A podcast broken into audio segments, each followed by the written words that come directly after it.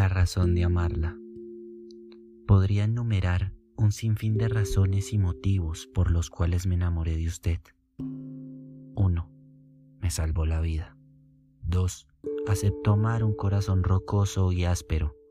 Lo amó sin reciprocidad. 3.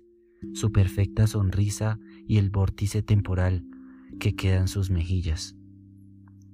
Y quizá un millón de razones más. Pero quiero que sepa que si ese millón de razones por alguna razón se acabaran, tenga la seguridad de que las cogería usted nuevamente por su sola esencia. Turbia, locada, pura, terca, inverosímil, insondable, indescifrable, inocente, respetuosa, amena. No sé si usted misma puede ver sus cualidades, aquellas cualidades que por sus errores pasados y presentes no quiere aceptar. Pero eso es usted. Yo la amo más no poder. Esa es mi única razón de amarla. Usted y nada más que usted.